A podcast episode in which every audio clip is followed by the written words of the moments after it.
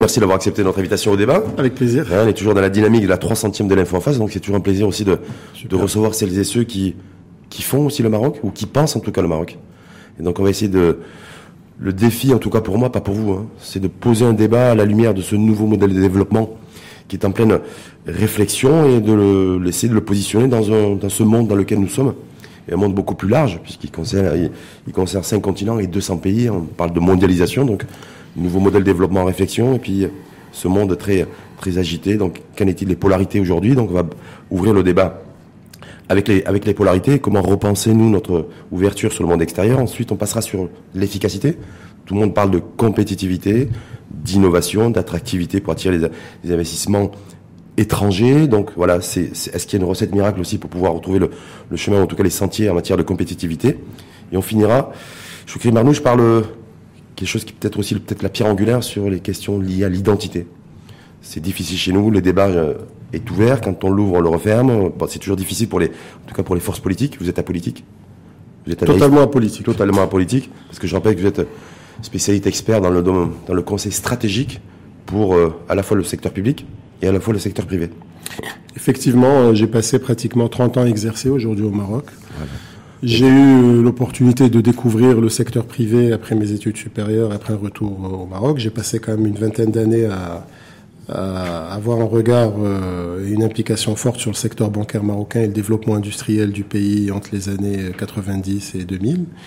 Et puis, euh, peut-être avec la maturité et en prenant un peu plus d'âge, j'ai décidé de beaucoup plus orienter euh, sur en tout cas avec une composante d'engagement moral sur euh, la transformation du modèle économique et social marocain, en contribuant euh, à mon échelle euh, à la conception, à la mise en œuvre de, politiques sectorielles, voire territoriales. Mais justement, on va revenir.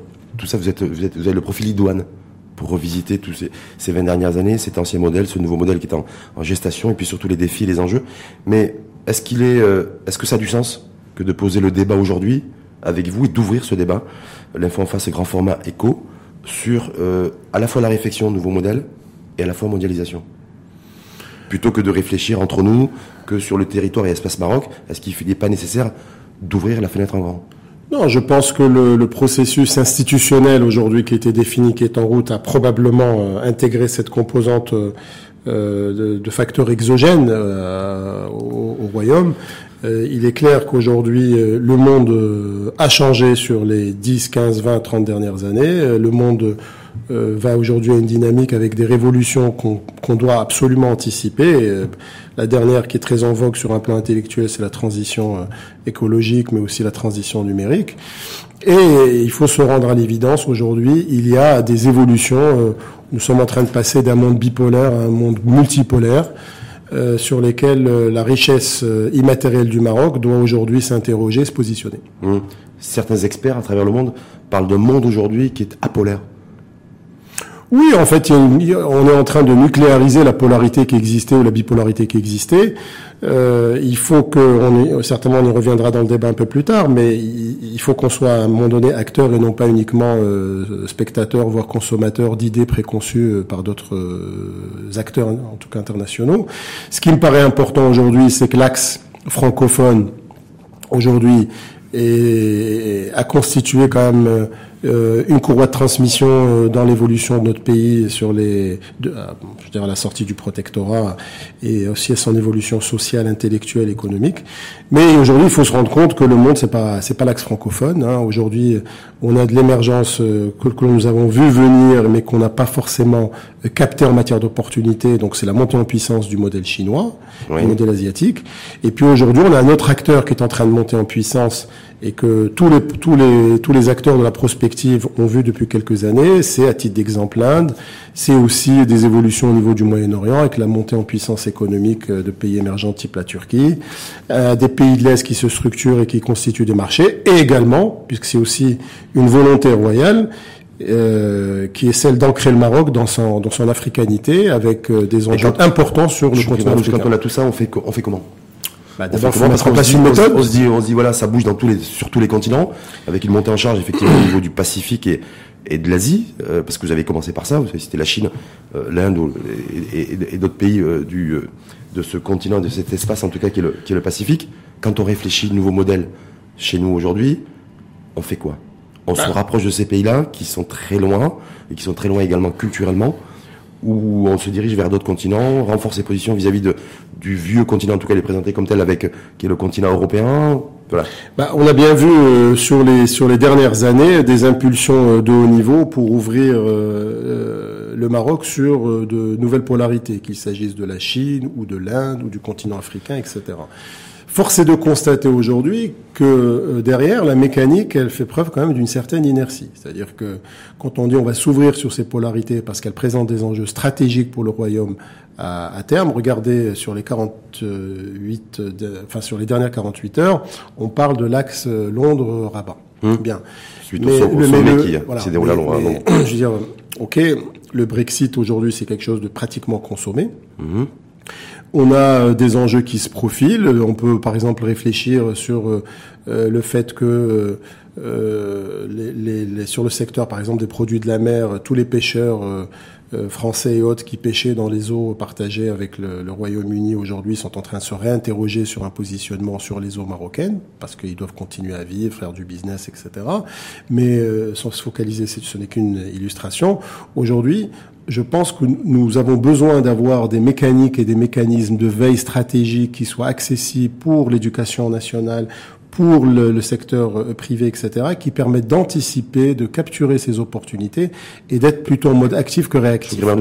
Capter ces opportunités, c'est capter ces opportunités en termes d'investissement, c'est-à-dire attirer de l'investissement IDE chez nous, ou c'est notre capacité à trouver des relais de croissance et à faire monter en puissance et en charge notre secteur industriel pour produire et pouvoir développer notre présence sur la carte du commerce international. Parce que j'ai l'impression que c'est pas, c'est peut-être deux choses un peu différentes, même s'il y a des convergences. Non, c'est c'est les deux. La, la difficulté, c'est la temporalité de l'action.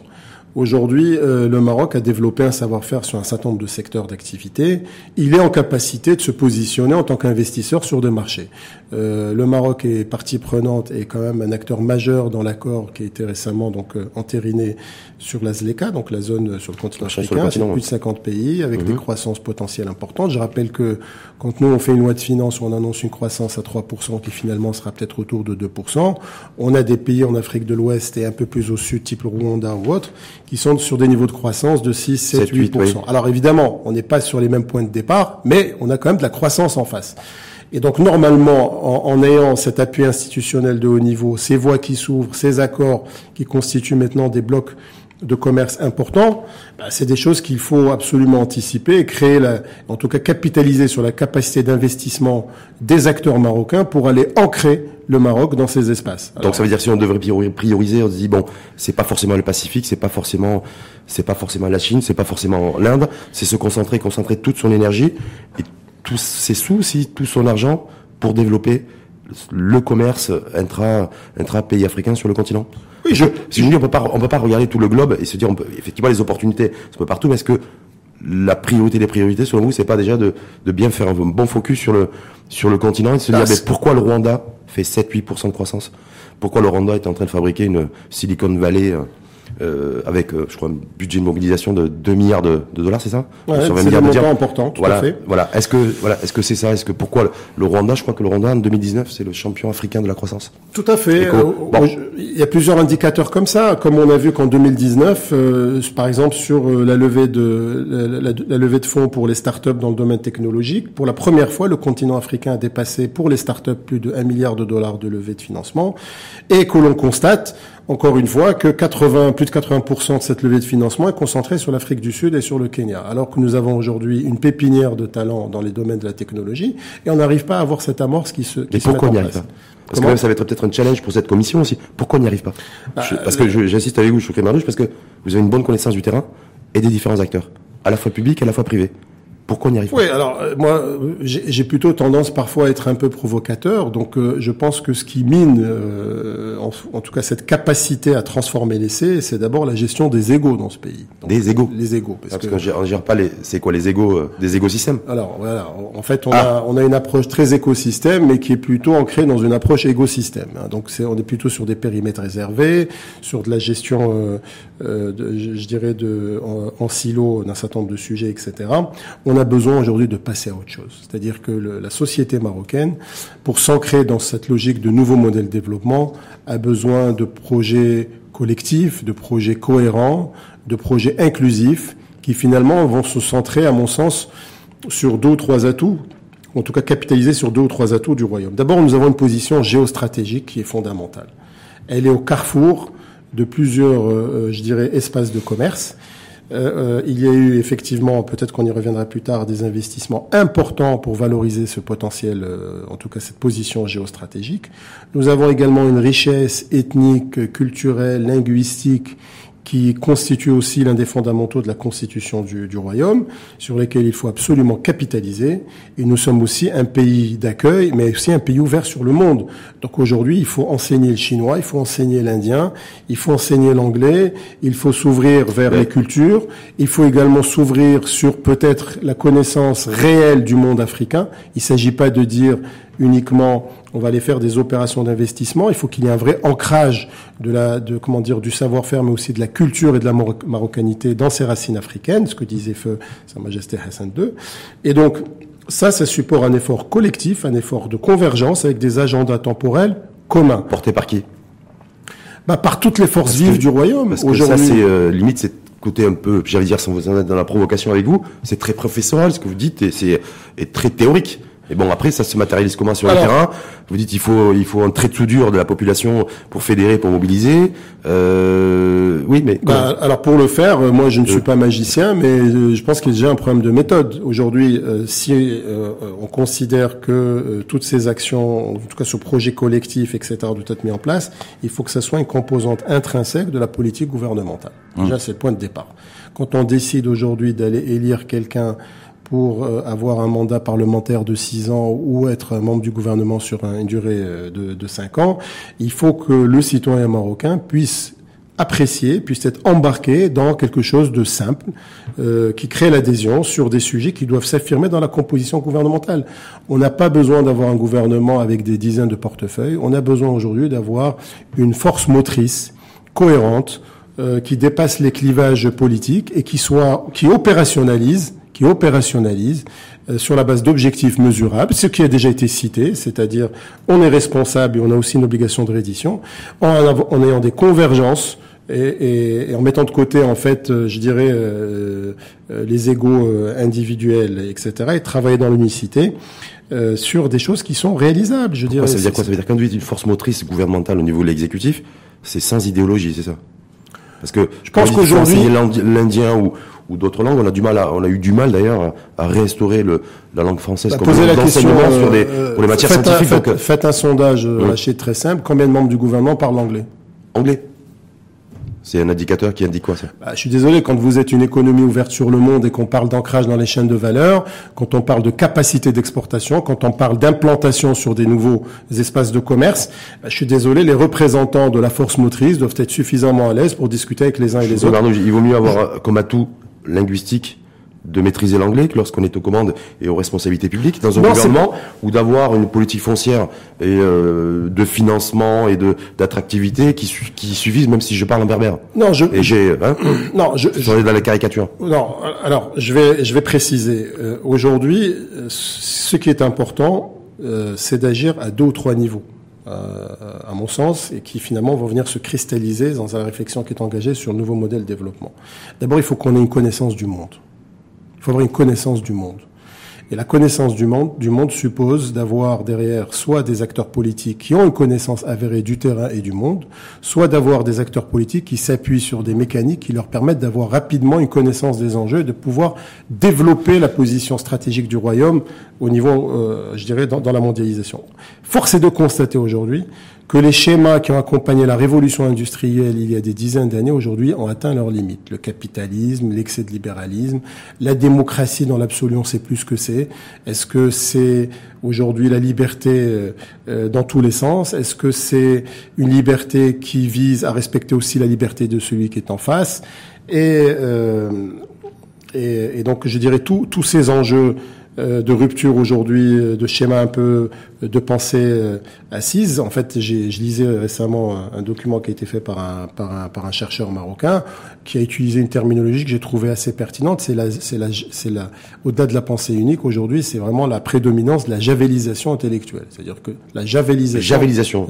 javel, c'est un produit voilà, nettoyant. Donc, voilà, donc ça veut dire, voilà, on, voilà, on, on, on, gomme en fait toutes les différences qui peuvent exister. On inscrit tout le monde dans la pensée unique, dans un schéma de surconsommation, et finalement, on, va, on va en parler tout à l'heure, on dilue l'identité, euh, l'identité intrinsèque euh, d'un peuple, d'une nation, etc., de communauté, pour euh, finalement, on se retrouve avec, au lieu d'avancer, on, je dirais, on avance à reculons. Mais ça veut dire quoi? Ça veut dire que c'est pas, c'est pas forcément la résultante, parce que ça, c'est la conséquence. Mais la résultante, c'est la mondialisation ou c'est des batailles idéologiques plus ou moins souterraines et pas, et pas, pas tout le temps souterraines entre progressistes, conservateurs, modernistes, qui polluent un peu les, le terrain, l'espace public. Mais regardez aujourd'hui, quand on, observe ce qui se passe, on a d'un côté la montée de l'autoritarisme euh, dans, dans, un certain nombre de pays, et puis dans d'autres pays, on voit qu'il y a de nouvelles idéologies euh, militantes ou politiques qui se mettent en place, euh, que ce soit en France ou en Espagne ou en Italie, etc.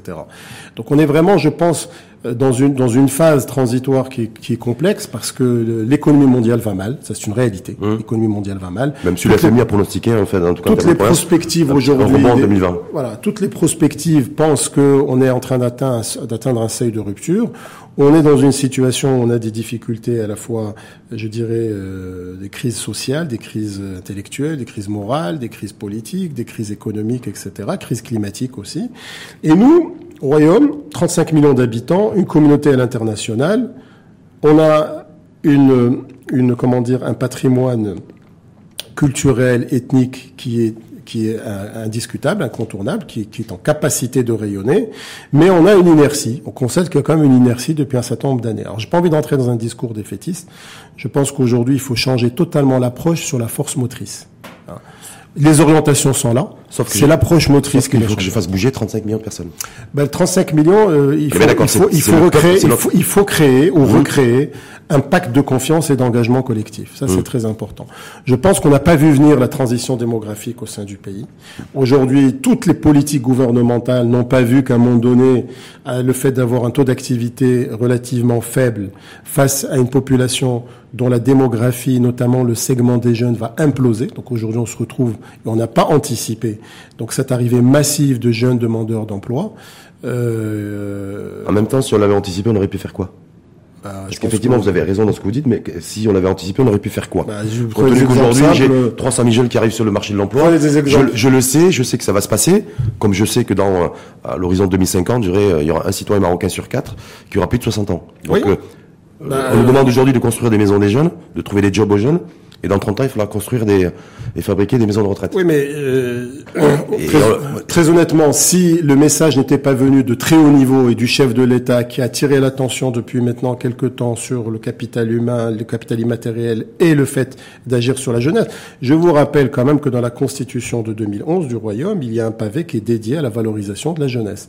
Or, de 2011 à 2019, si ce n'était pas par intervention euh, à, à très haut niveau, on n'aurait pas vu forcément les pouvoirs publics s'interroger sur comment donc répondre à, cet enjeu de, l'arrivée massive aujourd'hui d'une jeunesse sur laquelle il n'y a pas de réponse concrète, ni au niveau des caisses de résonance partis politiques, il n'y a pas de discours clair, il n'y a pas de projet qui puisse embarquer. On est encore une fois dans la gestion de d'ego, donc à la tête des partis politiques.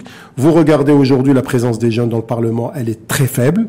Euh, vous, le, vous regardez la présence des jeunes dans les organisations syndicales, elle est très faible. Des organisations politiques, parce qu'on a un chiffre, en tout cas, c'est moins de 1%. Bah oui, donc, euh, alors c'est bien de parler de l'arbre qui hmm. cache la forêt, on s'est excité sur la parité, il faut de la parité, mais, mais au-delà de la parité aujourd'hui, il faut que le capital humain qui représente le patrimoine essentiel, c'est l'actif majeur du royaume, soit valorisé et que l'on puisse embarquer je dirais, euh, euh, cette population. Ce débat, aujourd'hui, qu'on a avec Ahmed Reda la semaine dernière, aujourd'hui, qui appelle un arbitrage, en tout cas budgétaire, sur ben, où on continue à investir, d'ailleurs l'investissement public, on, on gèle un petit peu, on réduit en tout cas l'investissement public dans les infrastructures, et par contre on met le paquet sur le capital humain. Est-ce que vous considérez qu'aujourd'hui, en 2020, on est le 23 janvier d'ailleurs, c'est une priorité. Moi, honnêtement, en tout cas, ne serait-ce que de poser le débat et la réflexion dans ce sens, et ouverte, ouverte à, à toutes les forces vives, à tous les citoyens et les citoyens. Ma modeste expérience, si vous voulez, en tant qu'acteur sur le terrain, parce que certes, je suis issu du secteur du, du conseil, mais je suis aussi entrepreneur, euh, où j'ai quand même fait pas mal, euh, enfin en tout cas, j'ai essayé de, de, contribuer à la dynamique du, du pays. Moi, je pense que l'un des éléments majeurs, c'est pas de faire un arbitrage entre l'infrastructure ou le, ou le capital euh, immatériel ou le capital humain. Je pense que le vrai problème, et euh, tous les économistes, euh, ou en tout cas les gens qui prennent un peu de recul, c'est qu'on a su faire de l'infrastructure, mais on n'a pas su embarquer les gens autour de l'infrastructure. Quand vous faites une rocade méditerranéenne qui coûte 4 à 5 milliards de dirhams, et que sur plusieurs centaines de kilomètres, on ne crée aucune dynamique d'ancrage économique autour de cette rocade. Finalement, on fait de l'infrastructure, mais on ne génère pas l'effet d'entraînement. C'est quoi Quand on engage 50 milliards... C'est un reproche que vous faites à, l'État d'avoir construit cette rocade, de l'avoir financée, ou vous reprochez à des investisseurs et, bah, marocains de ne pas avoir investi Non, je dis que... Pour créer des activités économiques et... Non, non, je dis que la rocade, aujourd'hui, concrètement, comme d'autres types d'infrastructures, était indispensable pour désenclaver mhm. des territoires, pour créer des dynamiques d'inclusion, mais que la force motrice, c'est-à-dire les équipes pourquoi qui sont là pour accompagner, n'ont pas créé la convergence mhm. avec d'autres politiques, qu'elles soient sociales ou qu'elles soient urbanistiques ou d'aménagement du territoire ou éventuellement euh, euh, d'embarquement euh, de secteurs euh, tels que l'artisanat ou l'agriculture pour venir capitaliser sur cet investissement public et créer de la prospérité. Donc, que ce soit impulsé aussi une fois de plus par les, pouvoirs publics. Oui, parce qu'on est dans une vision. Parce que c'est-à-dire que le citoyen, le Marocain patriote, lui, ne se sent pas suffisamment patriote pour, non, investir et pour s'engager dans des projets d'investissement. Je, je, il faut, à mon avis, découper ça en deux temps. D'abord, quand on décide d'investir dans ce type d'infrastructure, il faut que les partenaires publics qui sont porteurs des politiques d'État et qui sont chargés de leur exécution, viennent créer les dynamiques de prospérité autour de ces investissements en infrastructure. On ne peut pas aujourd'hui investir 50 euh, ou 60 milliards de dirhams dans le cadre de la mise à niveau du milieu rural et on n'anticipe pas encore une fois les effets d'entraînement économique autour d'une piste rurale, autour éventuellement de l'implantation d'une infrastructure scolaire, etc. Donc le premier point, à mon avis, encore une fois, c'est la gestion au silo des politiques gouvernementales où on n'arrive pas à créer le lien et la convergence, ce que je disais peut-être tout à l'heure de façon un peu professorale, comme vous l'avez dit.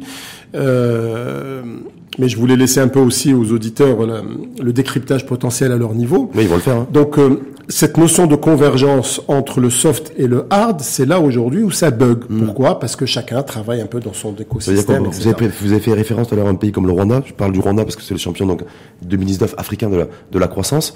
Où en préparant votre votre venue, je me suis penché sur le le, le modèle macro et micro du Rwanda, bon, qui a trois fois moins de population que nous, mais qui a un PIB qui est, qui est supérieur d'ailleurs, mais surtout le fait que 80% de la croissance économique dans, au Rwanda est portée par le secteur privé et l'entreprise. Est-ce que c'est ça en fait le modèle qui pourrait être inspirant pour nous aujourd'hui, compte tenu qu'on a le secteur privé, l'investissement privé chez nous, qui est extrêmement faible? Alors, quand vous, là, vous dites extrêmement faible, je vais nuancer, mais si vous permettez, Rachid, je vais revenir juste pour finir mon propos qui précédait. Donc, vous avez souligné l'engagement des citoyens. Je dis que d'abord, la première couche, c'est d'assurer la réussite de ce qu'on est en train de faire au niveau de l'exécution des politiques publiques, c'est-à-dire de créer cette convergence entre l'investissement en cash dans de l'infrastructure et le fait d'embarquer, de créer des opportunités d'insertion ou d'ascenseur social pour les populations ou là pour le citoyen marocain. Donc je fais converger le ministère du Mais bien sûr, de, de d'ailleurs quand vous analysez et du commerce et l'industrie. Mais bien sûr, quand vous analysez aujourd'hui l'architecture du gouvernement qui est encore ancrée sur des systèmes de pensée qui datent de 20 ou 30 ans, on a un problème. Quand les gens arrivent au gouvernement, le premier enjeu c'est le partage du, du, du, des, des portefeuilles pour assurer je dirais, une récompense de l'effort consenti par les uns et les autres pour leur partie. Le sujet n'est pas là. Aujourd'hui, je ne peux pas avoir une approche du monde agricole si j'ai pas une convergence entre la, la, gestion euh, des affaires rurales ou, la, ruralité, l'aménagement du territoire rural, le développement de l'agriculture, de l'artisanat, etc. Donc il faut qu'on on innove à ce niveau-là. Il faut que l'architecture dans la répartition des attributions, des objectifs et de la responsabilité soit ancrée avec une rupture dans la façon de construire les équipes aujourd'hui qui sont en charge. Parce que le préalable, c'est pas d'avoir déjà un modèle économique euh, préconçu. Bah là, je dirais pour faire converger les portefeuilles ministériels et, les, et, pour porter les projets. Bah, je pense qu'aujourd'hui, aujourd'hui, il y a des gens qui ont été aux affaires pendant quelques années. Il est quand même surprenant que ces gens euh, renouvellent toujours les mêmes systèmes d'organisation et de partage des responsabilités, alors queux mêmes ont été confrontés à de la mise en œuvre. Vous prenez le secteur agricole, vous décidez de développer un périmètre irrigué. Et donc, vous planifiez un investissement pour le développement du périmètre irrigué. Et puis, en face, vous avez une agence urbaine qui ouvre ce territoire qui est destiné à l'irrigation à l'urbanisation. Qu'est-ce qu'on se retrouve face à quoi On se retrouve à gérer, en fait, pendant un laps de temps lambda, euh, donc une, une, distorsion institutionnelle qui génère une incidence euh, sur le terrain pour la population. Ni on arrive à créer la richesse qu'on souhaitait faire sur le sur le secteur productif en question, ni on arrive à gérer, la, la, la, je dirais, les contraintes qui sont liées à l'aménagement ou, ou à l'urbanisation du territoire. Donc il faut repenser d'abord le mode de fonctionnement de cette force motrice gouvernementale, sans être forcément dans la répartition euh, de portefeuilles pour pouvoir répondre aux attentes des uns et des autres. Ensuite, quand vous donnez de la visibilité aux citoyens, il n'y a pas de raison pour que le citoyen ne soit pas embarqué dans cette dynamique dès lors que le discours est clair, est un discours de proximité. Moi, je regardais avant-hier une vidéo d'un président de chambre de commerce d'une grande ville du royaume qui allait assister donc à une réunion euh, initiée par la commission euh, en charge du nouveau modèle de développement. cette personne, qui est quand même une personne en responsabilité depuis quelques années, est arrivée dans une réunion dont elle ne connaissait ni l'objectif ni elle a été interviewée. Donc c'est un, podcast qui existe aujourd'hui sur le net. Et donc ça montre encore une fois la divergence entre la volonté de rupture, la volonté de s'inscrire dans une nouvelle dynamique d'inclusion et d'ascenseur social, et, après je vais revenir sur, la partie économique, versus aujourd'hui des acteurs qui ne représentent pas forcément euh, les, attentes de la population, ni son profil démographique, euh, ni, ni ses aspirations futures. Donc déconnexion totale. Bien sûr qu'il y a des connexions totales. Qui aujourd'hui prend la responsabilité de s'exprimer sur les métiers de demain? Est-ce que aujourd'hui les gens sont conscients que peut-être 30, 40, 50 des métiers que nous exerçons au Maroc vont disparaître sur les 20 Ou transformer, en tout cas, avec, euh, via, de, via, via, de nouveaux Nous ne sommes pas en train de l'anticiper. Le pic de la révolution numérique, c'est 2030. On en est à 10 ans. Que fait-on aujourd'hui pour intégrer cette variable qui est similaire à la révolution industrielle, pour en faire un levier d'accélération de la transformation on reste, On reste sur ce pavé-là, sur la transition justement et la transformation numérique, qui a un impact économique. Aujourd'hui, vous dites euh, effectivement le pic c'est 2030, c'est-à-dire bah, euh, moi j'ai un indicateur. C'est dans, 10 ans, on fait quoi Moi j'ai un indicateur. On a les Chinois, et les Américains qui se battent sur la technologie concernant la 5G, 5G qui va débarquer chez nous a priori en 2021, on fait quoi? Vous avez un indicateur simple, c'est la fuite euh, du capital euh, technologique marocain, puisque vous avez 300, 400 ingénieurs marocains qui quittent le Maroc mensuellement pour aller vers des pays occidentaux sur lesquels on leur déroule un tapis. Qu'est-ce qu'on qu'est-ce qu'on fait en face aujourd'hui? Alors, qu'est-ce qu'on fait, mais surtout qu'est-ce qu'on peut faire? Oui, mais justement, quand on va quand on va sur les nouvelles technologies, je pense quand même que c'est un sujet qui existe depuis des, quelques quelques années, hein, euh, au moins une dizaine, une quinzaine d'années. Aujourd'hui, on a parlé de, de, la transition numérique, on parle des intelligences artificielles, on parle de la robotisation, etc. Nous sommes un pays qui a une position géostratégique, un enjeu logistique important avec une stratégie sur les ports. Où est la convergence entre la technologie, le numérique et l'évolution de la compétitivité logistique du royaume. Personne n'en parle. Voilà, on n'en parle pas. Euh, pour rester un peu plus global. On n'en parle pas selon vous parce que c'est intéressant que vous. Parce qu'on a des horizons, on a des horizons de lecture aujourd'hui qui sont très réduits. La temporalité n'est pas la même. Juste pour celles et ceux qui, qui nous écoutent et qui vous écoutent attentivement, c'est on n'en parle pas parce qu'on est par incompétence, on n'en parle pas par ignorance, on n'en parle pas par méconnaissance. C'est pour, on n'en parle pas, voilà, euh, parce qu'on se dit, ben oui, tout ça, c'est trop gros pour nous. C'est. Bah, je pense qu'on n'en parle pas parce que d'abord, les gens sont plombés par la gestion des agendas individuels. Donc ça, c'est le premier élément. C'est l'approche collective qui n'est pas là. Je pense qu'on a aussi besoin de sentir l'engagement moral des uns et des autres, notamment ceux qui peuvent être des leaders d'opinion, des influenceurs d'opinion, qu'ils soient opérateurs économiques, qu'ils soient acteurs associatifs, etc. Il faut les valoriser. Il faut que la population puisse s'identifier à ces acteurs pour s'insérer dans des logiques, je dirais, euh, d'adhésion et de créer cette, cette dynamique, etc. Ça, on peut s'interroger sur plusieurs sujets. C'est le développement du digital autour des médias pour rendre l'information plus accessible, plus fluide. C'est également d'agir sur des variables sociétales euh, pour créer plus d'adhésion autour de projets communs. Et si je vous dis aussi qu'il y a l'enjeu social qui nous euh, et en matière d'emploi qui nous fait peur aussi.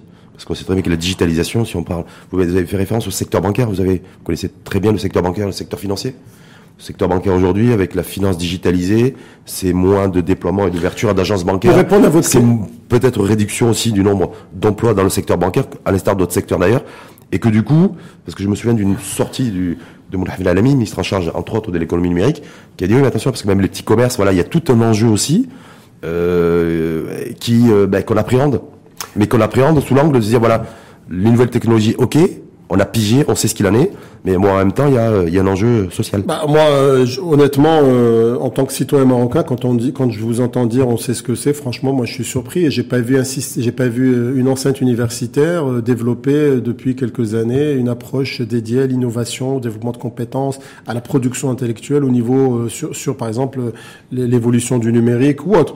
Donc il y en a qui le font, l'université de Mohamed oui, mais bon, on, est, on est dans des approches individuelles avec de Rabat. Il y a des choses qui se font. D'accord, mais elles se font.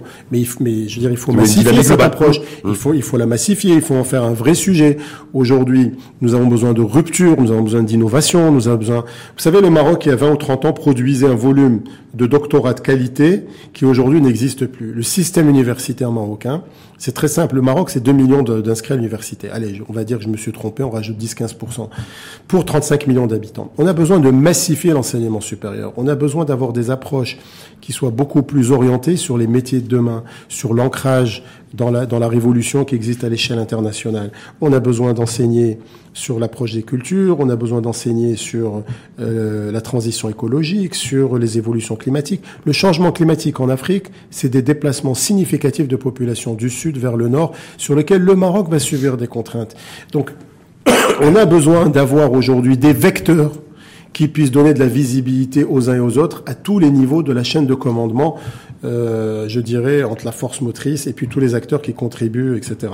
Est-ce que vous avez vu aujourd'hui le patronat marocain se prononcer sur des enjeux euh, particuliers de développement sur certains secteurs, sur la dynamisation de l'export, puisque le Maroc a une position géostratégique. Qu'est-ce qu'on fait en matière d'export sur le pays, sur, les, sur le continent africain?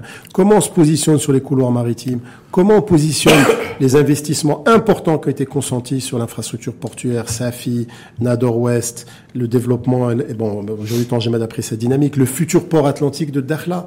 Aujourd'hui, à très haut niveau, le chef de l'État dit c'est une gateway sur l'Afrique. Hmm. Très bien, on l'a dit.